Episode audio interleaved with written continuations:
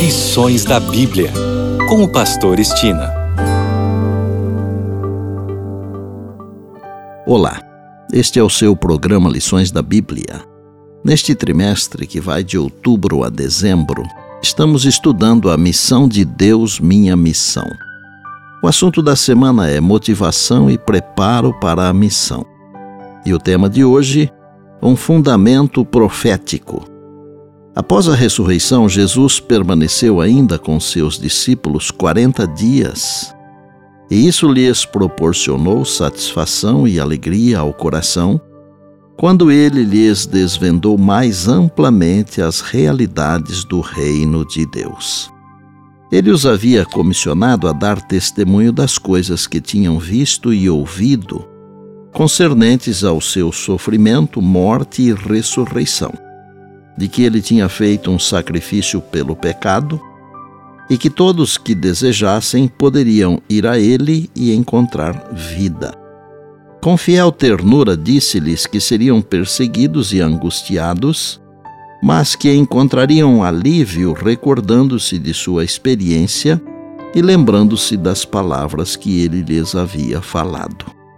Contou-lhes que tinha vencido as tentações de Satanás e obtido vitória através de provações e sofrimentos. Satanás não poderia mais ter poder sobre ele e por isso faria suas tentações recaírem mais diretamente sobre os discípulos e sobre todos os que crescem em seu nome.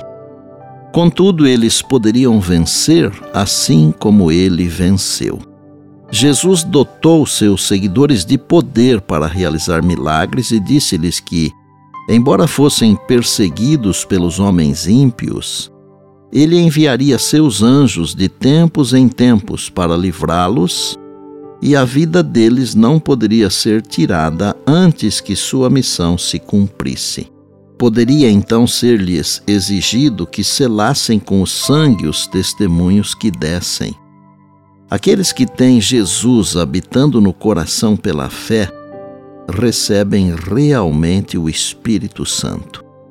Todo indivíduo que recebe Jesus como seu Salvador pessoal, tão certamente recebe também o Espírito Santo para ser seu conselheiro, santificador, guia e testemunha.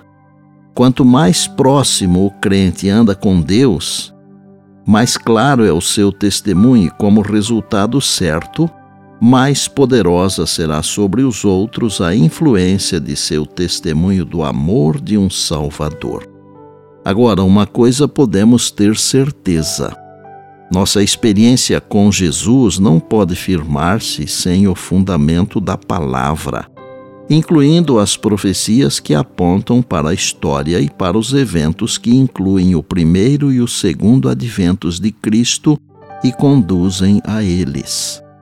Com essas verdades firmemente compreendidas, estaremos prontos e motivados para a missão. Assim como Jesus usou a Bíblia para aqueles dois discípulos a caminho de Emaús, Assim como Jesus expôs as Escrituras aos seus discípulos, assim também nós devemos proceder. Sem o fundamento da Bíblia, qualquer experiência se desfaz com o tempo.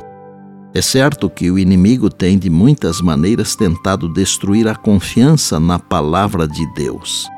Porém, ainda hoje e para sempre, a palavra de Deus permanece. A Bíblia é nosso guia nos caminhos seguros que conduzem à vida eterna. E por bondade, lembre-se sempre das palavras de Jesus. Passará o céu e a terra, porém as minhas palavras não passarão. Eis que venho sem demora. E lembre-se que a voz é nossa, mas a palavra é de Deus.